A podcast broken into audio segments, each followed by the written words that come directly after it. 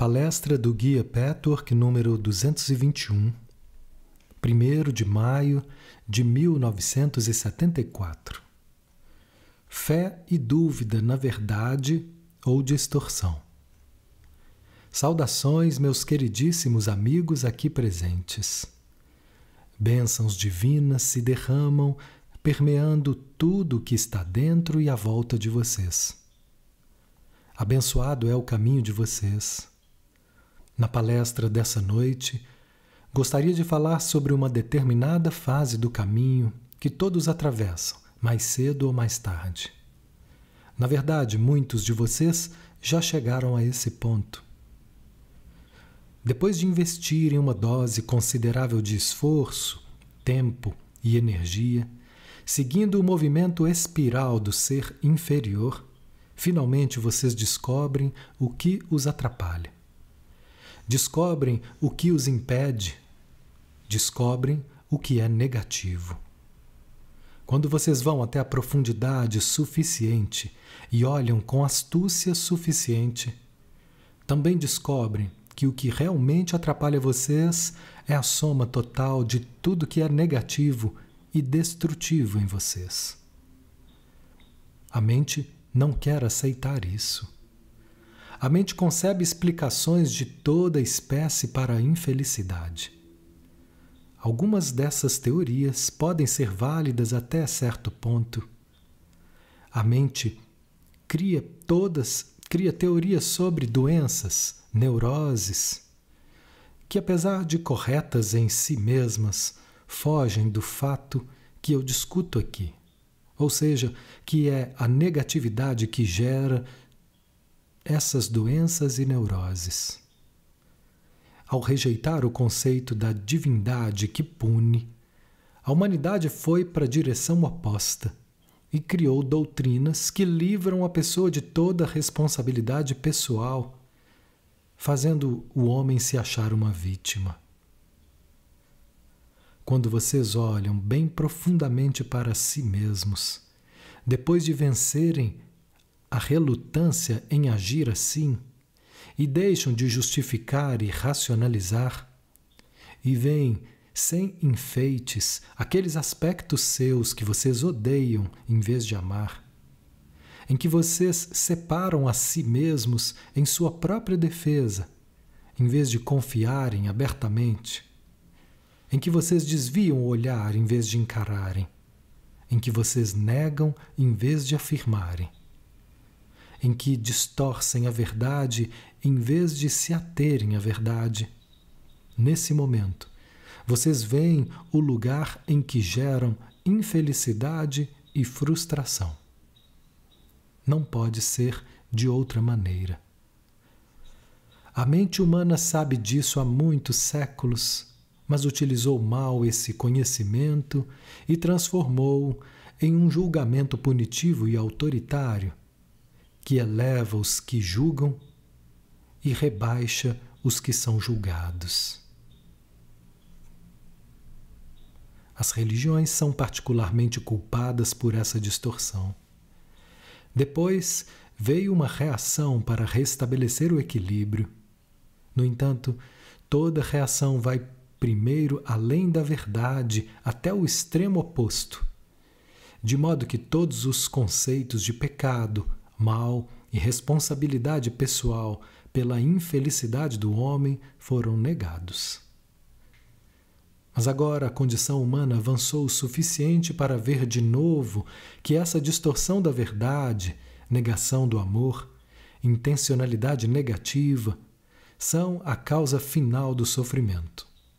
Talvez agora, sem a punição autoritária, esse fato possa ser visto apenas como é. Não há dor que de alguma forma não seja o resultado de alguma negação da verdade ou negação do amor. Não há dor que não seja, em última análise, provocada por uma violação da lei espiritual, uma desonestidade essencial e, às vezes, uma má vontade. Pois bem, depois que vocês entenderem isso plenamente, vocês chegam a uma encruzilhada. Muitos de vocês desse caminho já estão face a face com suas atitudes negativas básicas, o núcleo negativo, o aglomerado coletivo que é um todo abrangente. Ou talvez se trate de uma série de negatividades associadas. É uma reação em cadeia permanente, de fato, um círculo vicioso. Vocês podem começar com o conceito de descobrir os seus problemas, entre aspas, mas quando falam de problemas, na realidade, lidam apenas com a, as manifestações, os resultados desse núcleo interior negativo.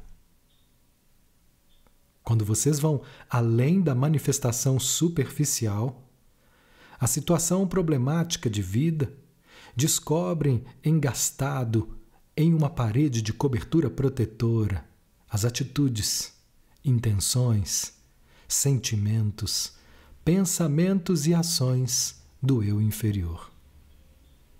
Não é fácil ver o núcleo negativo em sua totalidade, sua ligação, suas reações em cadeia de causa e efeito. Como eu disse, isso exige um trabalho dedicado, comprometido, entusiasmado e a vontade máxima de ser verdadeiro para com o eu. Mas depois que vocês tiverem chegado a esse ponto e entenderem plenamente o núcleo negativo, vem uma fase secundária. Muitos de vocês já passaram pela experiência de ver e ter plena consciência da negatividade, até de assumir total responsabilidade por ela, de deixar de projetá-la no interior, no exterior, desculpa. Vocês se livraram do auto-engano, encaram por completo a verdade negativa interior. No entanto, sentem-se estranhamente incapazes, por assim dizer, de realmente querer renunciar a ela. Essa é uma fase específica que todos os que seguem um caminho espiritual para a unificação encontram mais cedo ou mais tarde. Por medo de que vocês possam não querer ou não ser capazes de renunciar ao que distorce o amor e a verdade no seu universo interior, vocês acabam, inevitavelmente até certo ponto, por não quererem nem ver a situação em sua totalidade pois é possível que uma parte de vocês diga: sei que não posso, não quero mudar. Assim, por que eu deveria querer enxergar? Prefiro continuar me iludindo. Essa é uma obstrução muito comum e muito importante. Não permitir que ela impeça a caminhada de vocês. Vocês já trabalharam o suficiente no caminho para admitir essas resistências?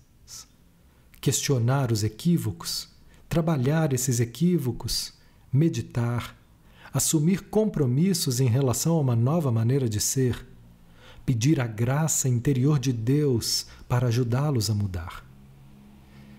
Eu poderia dizer que tanta mudança já ocorreu. Vocês sabem disso. Uns poucos de vocês se renovaram de uma forma que jamais acreditaram ser possível. A vida, interior e exterior, é uma experiência totalmente nova, alegre e rica, além dos seus sonhos mais ousados. Sempre que isso ocorre, é preciso que tenham ocorrido certos processos interiores, sobre os quais vou falar agora de uma forma mais abrangente. De forma que vocês fiquem conscientes, mais conscientes deles, e também para ajudar os que ainda não passaram por esses processos. Aqueles que chegaram ao pleno reconhecimento de seu núcleo negativo, que gera a infelicidade, a culpa e a autodestruição, mas que não conseguiram encontrar uma saída vão achar essa palestra não apenas proveitosa, mas necessária. Essa palestra tem o objetivo de ajudar vocês a superarem esse obstáculo específico da mudança, como vocês já superaram tantos outros. E eu lhes asseguro, meus amigos, uma vez que vocês estiverem completamente de posse das ferramentas que eu tenho o privilégio de dar a vocês e que vocês têm o privilégio de usar, não existe obstáculo que não possa ser superado. Esse aqui também pode.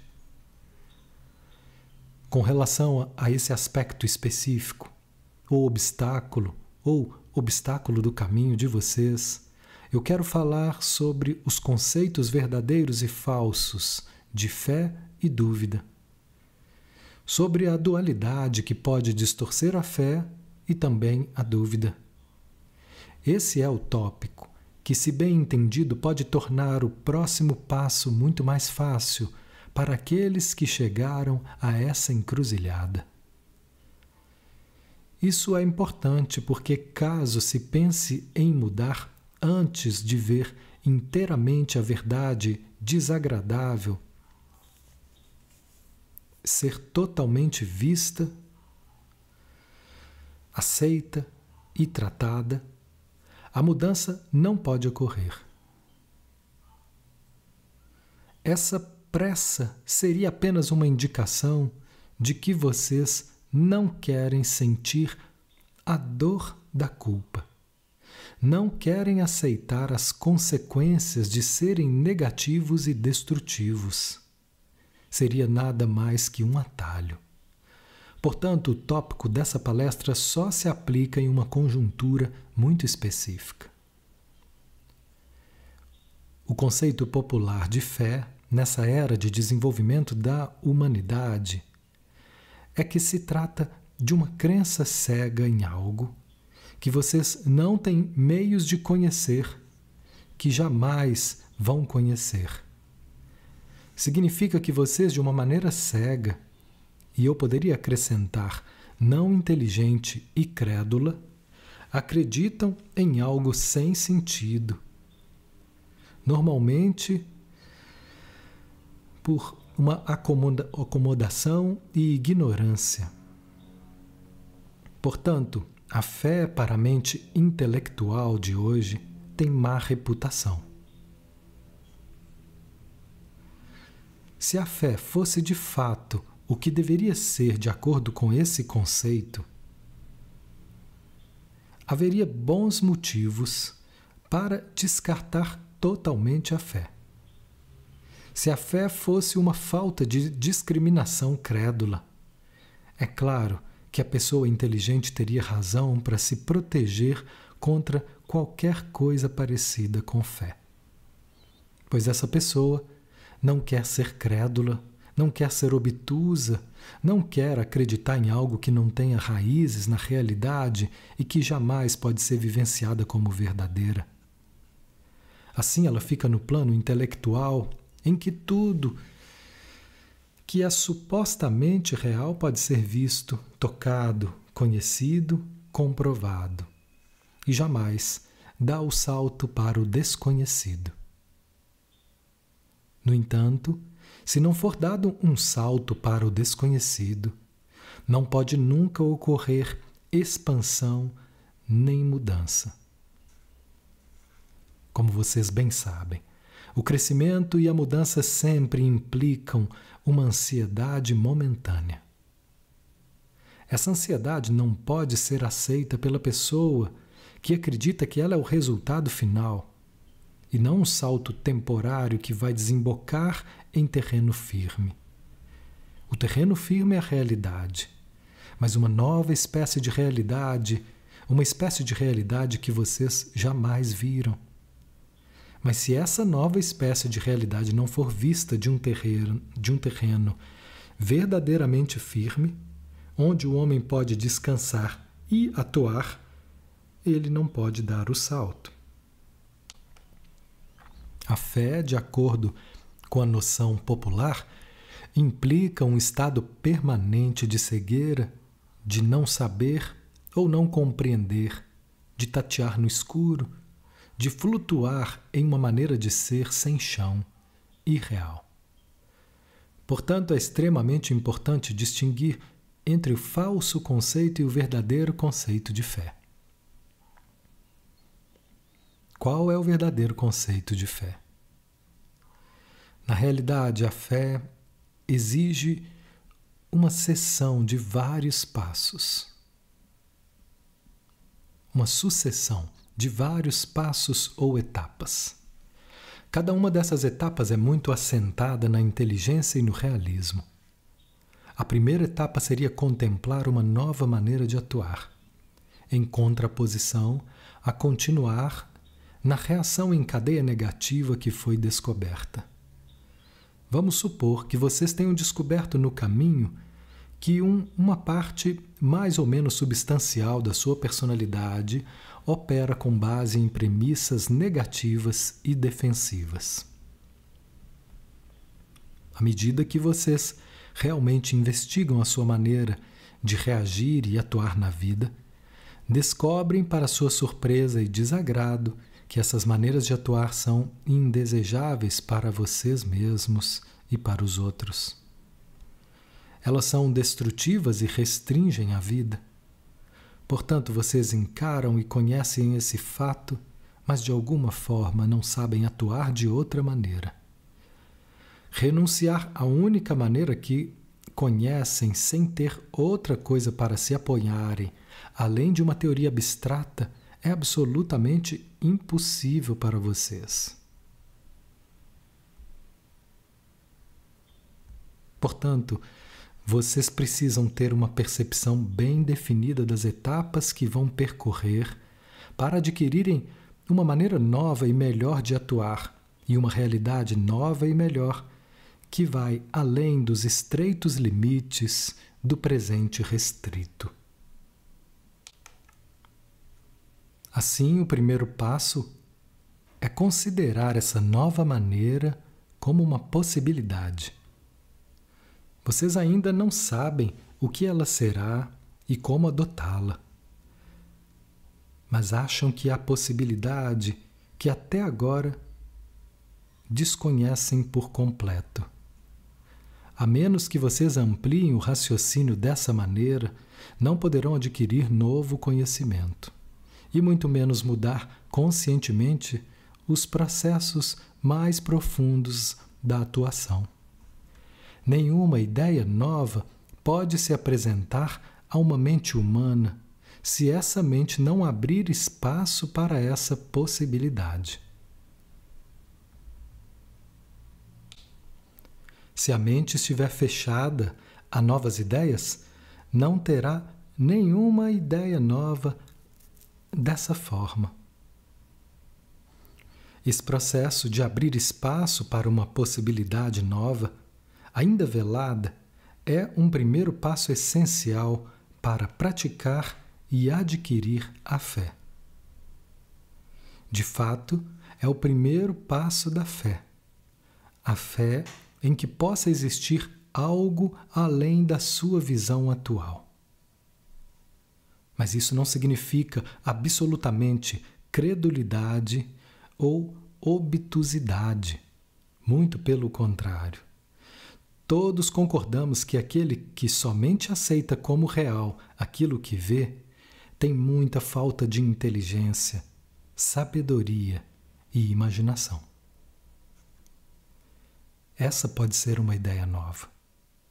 Talvez vocês nunca tenham pensado na fé nesses termos, mas eu asseguro, meus amigos, essa é uma condição prévia essencial e parte integrante das etapas da fé.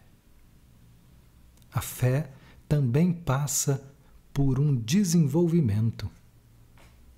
A pessoa muito desenvolvida e integrada já atingiu etapas posteriores. O que descrevi agora é o trampolim, o passo fundamental dessa escada.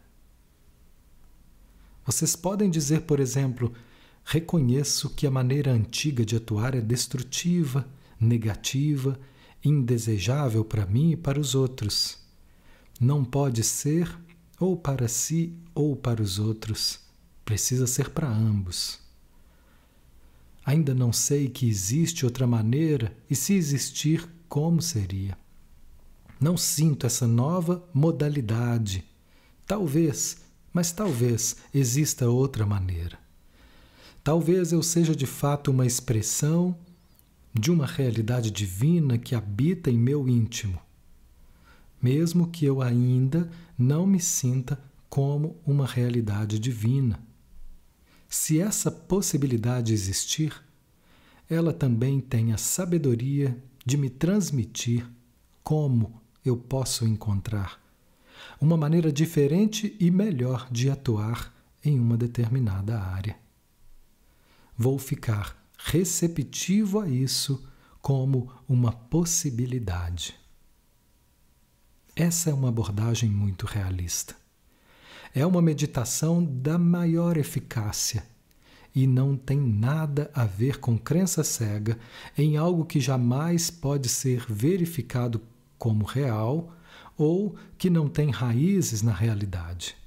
É uma abordagem honesta e aberta que simplesmente abre espaço para alternativas ainda não vivenciadas.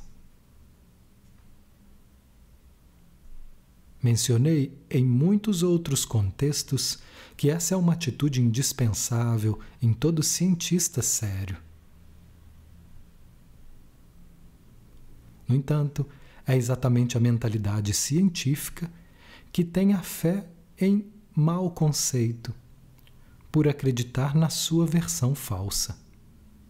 Mas os verdadeiros passos da fé, que fazem da própria fé uma estrada dinâmica, são perfeitamente compatíveis com a mentalidade científica. Considerar alternativas que, ainda que sejam desconhecidas, é uma atitude honesta. Considerar alternativas que ainda são desconhecidas é uma atitude honesta, é objetiva, é humilde.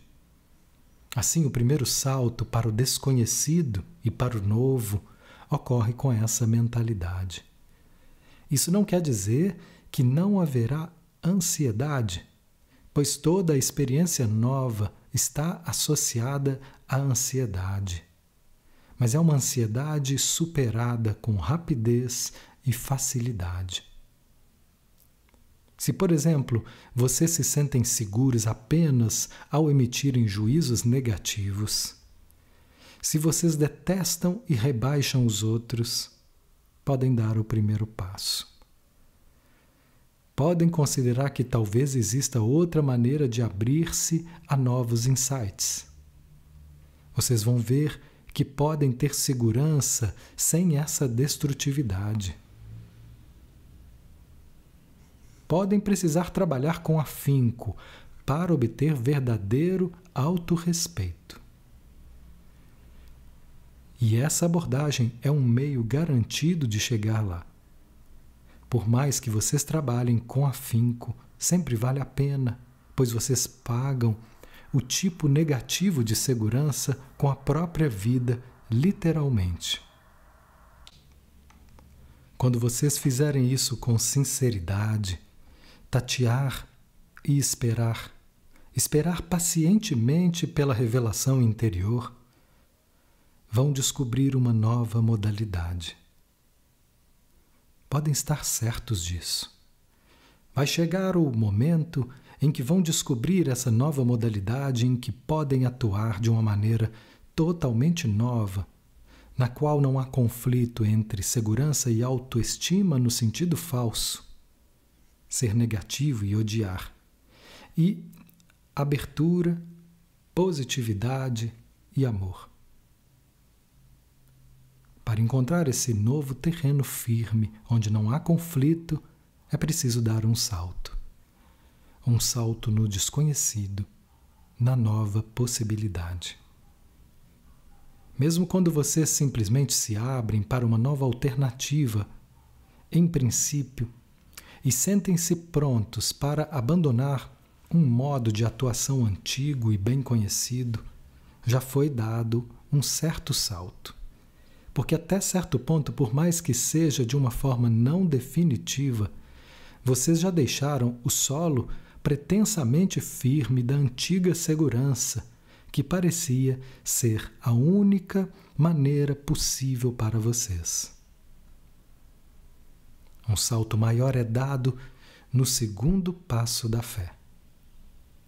Com esse salto, vocês se abrem para o terreno divino dentro de vocês, de modo que ele pode lhes fornecer o conhecimento que o intelecto não consegue encontrar.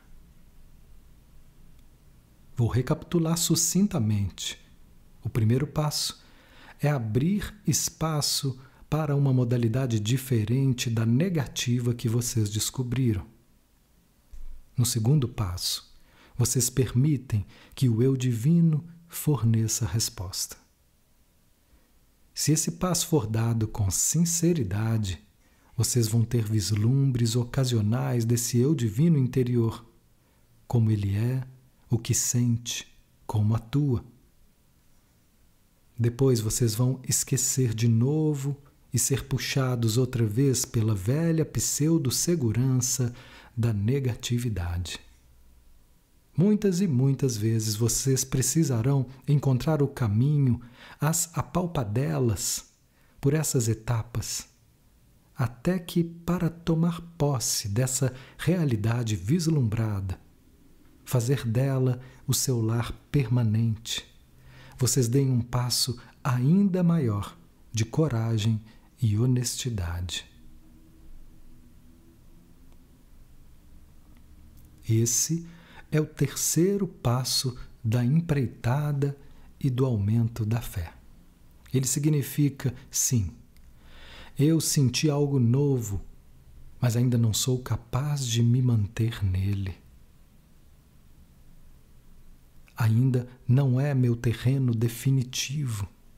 Para fazer dele meu terreno, entrego-me totalmente à realidade maior do universo. Deixo para trás as válvulas de seguranças conhecidas, os hábitos conhecidos, os hábitos conhecidos do ego, de encontrar segurança e realização em maneiras que, ao menos em parte, são negativas. Entrego-me ao poder divino e deixo que ele me guie. Dedico minha vida à verdade e ao amor, em nome da verdade e do amor. Esse é o grande salto. Um salto que precisa ser repetido muitas vezes até não haver mais salto. Até vocês perceberem que parecia que era assim, por causa da separação imaginária do pequeno ego. A essa altura, vocês já não estão no desconhecido total, porque tiveram vislumbres da realidade no decorrer do segundo passo. Se vocês realmente se questionarem com toda a lógica e razão que a mente possibilita, vão ver que, na verdade, não estão correndo um risco muito grande. Se não houver uma realidade divina, o que vocês têm a perder acreditando nela? Se vocês não descobriram nada além do que já sabem. Mas se de fato descobriram que ela existe, se suas manifestações não forem uma ilusão, entregar-se a ela é de fato a única coisa sábia e sensata a fazer. Entregar-se a ela parecerá apenas temporariamente ser uma renúncia da própria identidade. Em breve vocês vão descobrir que o que percebiam como sua identidade é a forma mais dependente e fraca de todas as formas imagináveis de existir. Vocês não descobrem constantemente a sua dependência de outros seres humanos? São ignorantes e atrapalhados quanto vocês? No entanto, entregar-se à vida divina fará com que vocês tomem consciência de que aí está a sua identidade real, com a qual vocês encontram nova segurança, novas alegrias e prazeres, nova criatividade até então desconhecidas. Somente então vocês encontrarão a verdadeira e plena identidade. Depois de darem o salto para a entrega a um eu maior, que é verdadeiramente vocês, no melhor sentido. Como a realidade divina é verdade e é amor, a verdade e o amor são necessariamente o lema ao qual vocês entregarão todo o seu ser. Quando chegarem a esse ponto, verão que as alternativas são simples. A não entrega de vocês à verdade e ao amor como atributos divinos, a vontade divina, é ocasionada quase que exclusivamente pela vontade de promover o eu e pela vaidade. Em outras palavras, o que os outros vão pensar de vocês vem antes da consideração da verdade e do amor. Vocês não abrem mão da pequena vantagem imediata a favor da verdade e do amor. Assim não é dado o salto para a fé. Quando, ao se identificarem com a vontade divina, a verdade e o amor, vocês ganham vantagens mais profundas em todos os níveis. É claro que os resultados podem não ser percebidos de imediato. O salto para o desconhecido precisa ser dado em nome da verdade e do amor, em nome da vontade de Deus.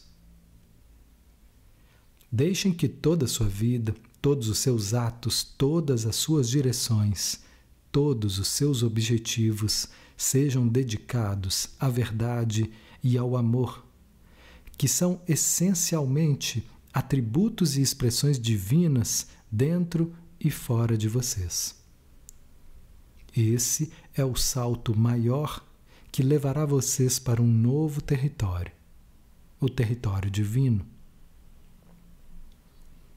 Levará vocês para uma nova realidade, tão ampliada a ponto de desafiar sua imaginação atual. Vocês não podem nem conceber ainda o que significa operar sem conflitos, porque estão tão acostumados a viver em perpétuo conflito que inconscientemente acreditam que os conflitos são automáticos e não sabem de mais nada. Vocês têm tantos, tantos conflitos que não podem se viver de acordo com a verdade e o amor. Os conflitos dilaceram vocês, mas apenas quando começa a aumentar a sua autoconsciência é que vocês ficam sintonizados para ver isso. A princípio, sem saber exatamente qual é o problema e como sua vida pode mudar. Vou dar a chave para vocês. Esses conflitos extraem, sugam sua força vital isso não precisa acontecer se vocês derem o salto para a verdade e a razão como a razão final da sua existência. Quando vocês fizerem isso sistematicamente, chegarão ao quarto passo, em que a fé se transforma em realidade vivenciada, em que já é um fato provado fortemente enraizado em vocês, que ninguém pode tirar. A diferença entre esse estado e os primeiros vislumbres do segundo passo é que vocês sabem que os vislumbres são verdadeiros, muito verdadeiros, quando eles acontecem. Mas quando vocês recuam e perdem esse estado de graça, como muitas vezes é chamado, voltam a duvidar e pensar que talvez tenha sido uma ilusão, ou imaginação, ou coincidência.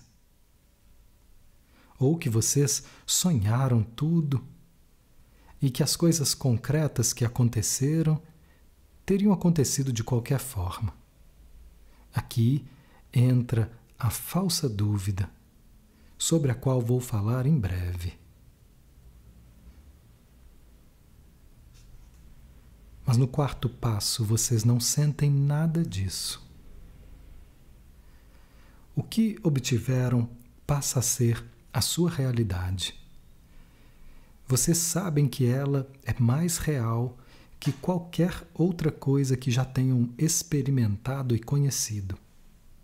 Mesmo se perderem por algum tempo esse bom estado e voltarem no movimento espiral aos resíduos da negatividade, nessa etapa vocês sempre sabem o que é real e o que é falso. Não há mais nenhuma confusão. Agora vocês conhecem a glória da verdade de Deus.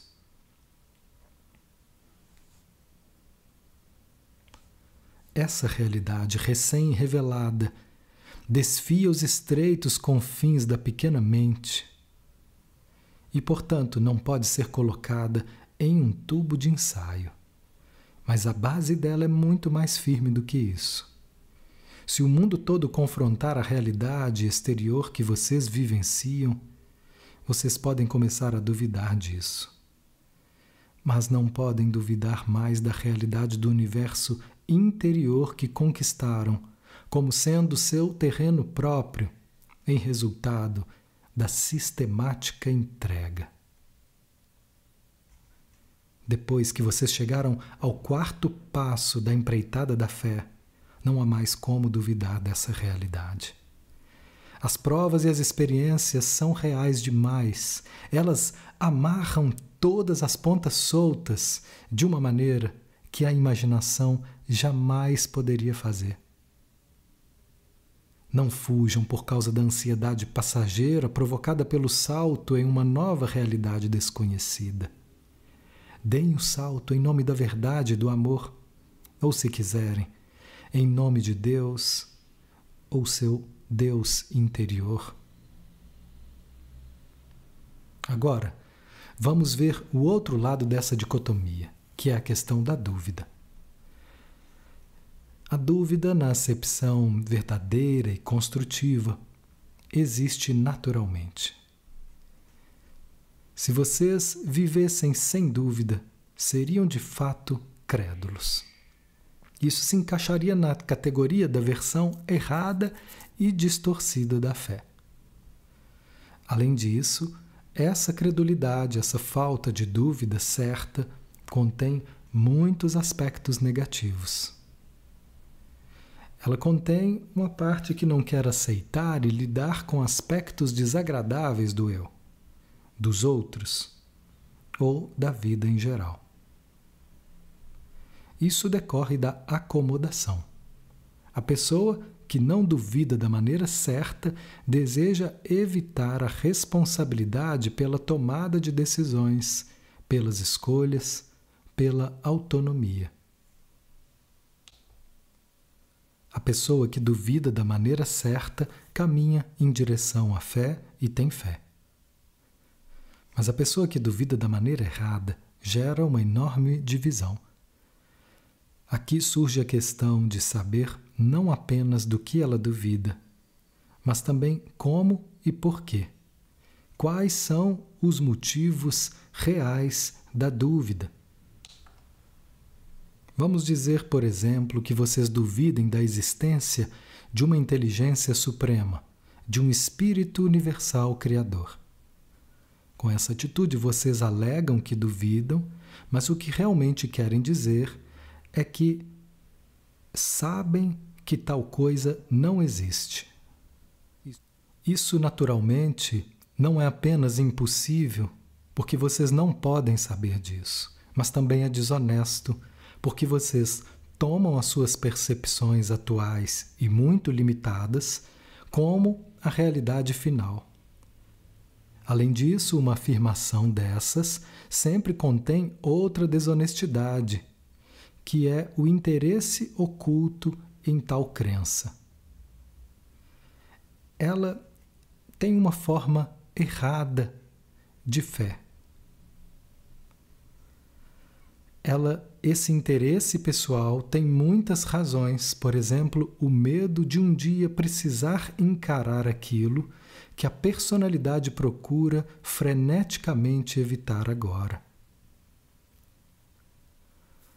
Existe uma crença que a vida termina, que nada tem sentido ou razão, porque de qualquer maneira nada importa. Assim, a fé em um Deus, em um não Deus, existe para poder desejar a não existência das consequências. Quando as pessoas negam o valor de um caminho espiritual de autoexame, embora possivelmente não negando a existência de Deus, isso também abriga a esperança de que tal exame possa ser evitado, que seja desnecessário. A dúvida desse tipo raramente é questionada. Ela, sempre ela é sempre justificada assim. Acontece que essa é a minha crença tão boa quanto a sua e apresentada como se esse, como se ela tivesse chegado de maneira realmente honesta e profunda a esse tipo de suposição. Quando vocês duvidam de algo que não querem conhecer, qualquer que seja o motivo, a dúvida é desonesta. Esse tipo errado de dúvida tem muito em comum com o tipo errado de fé.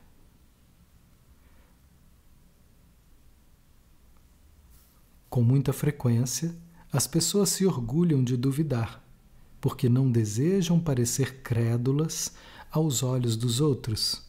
Nunca duvidam de suas dúvidas. Portanto, as tuas dúvidas precisam ser questionadas. Você tem um interesse naquilo que duvida? Quais são as verdadeiras razões das suas dúvidas? Em que considerações reais vocês baseiam honestamente essas dúvidas? Se duvidarem das suas dúvidas, se as questionarem, vocês chegarão à verdade que rege vocês nesse aspecto e assim se aproximarão da fé. Se vocês duvidaram um dos, uns dos outros e não das suas próprias motivações, distorções e opiniões de seus juízos subjetivos e negatividades, vocês negarão a verdade em si mesmos.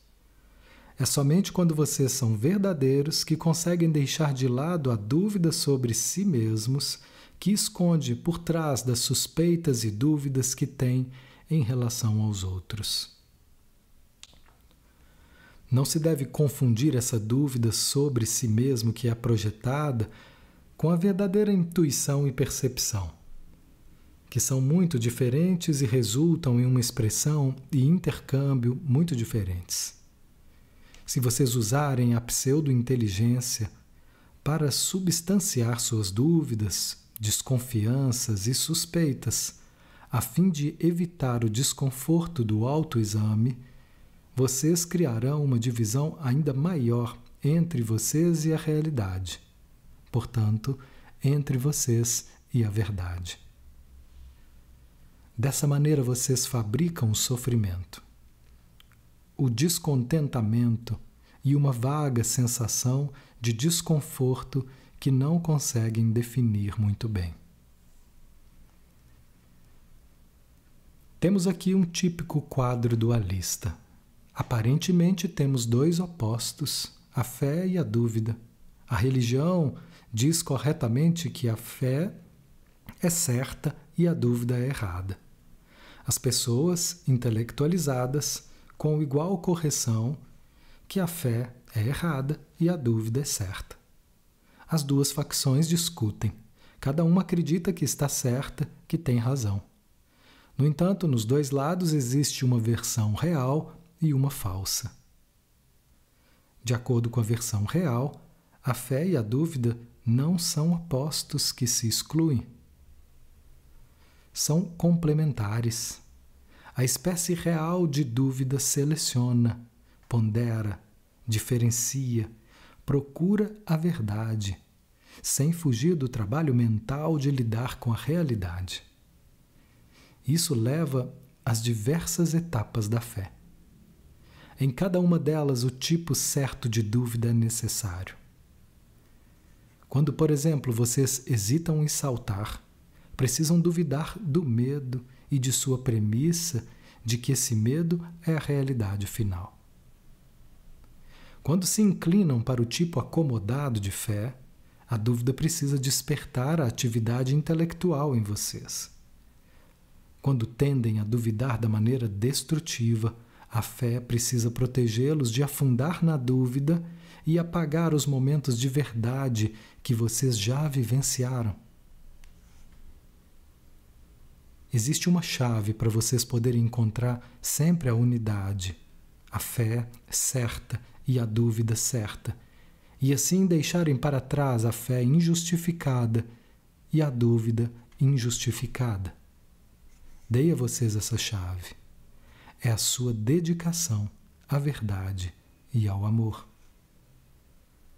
Muito antes de vocês vivenciarem e, portanto, acreditarem em um Espírito divino que rege e habita tudo que existe, vocês podem usar a verdade e o amor com segurança, como sinais que mostram o caminho em relação às diretrizes que regem sua vida.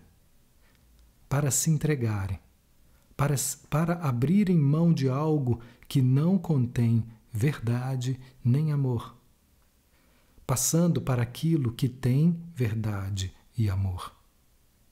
Quando vocês transformam a verdade e o amor no centro de tudo o que fazem, vocês experimentam o Deus vivente interior.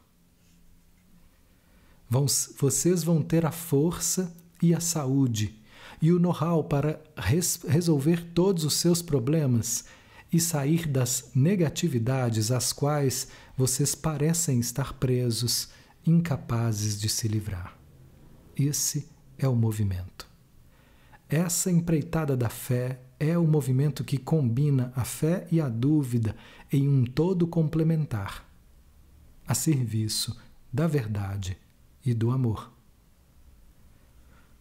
o nosso próximo encontro, vou responder todas as perguntas de vocês referentes a esse tema ou a qualquer outro.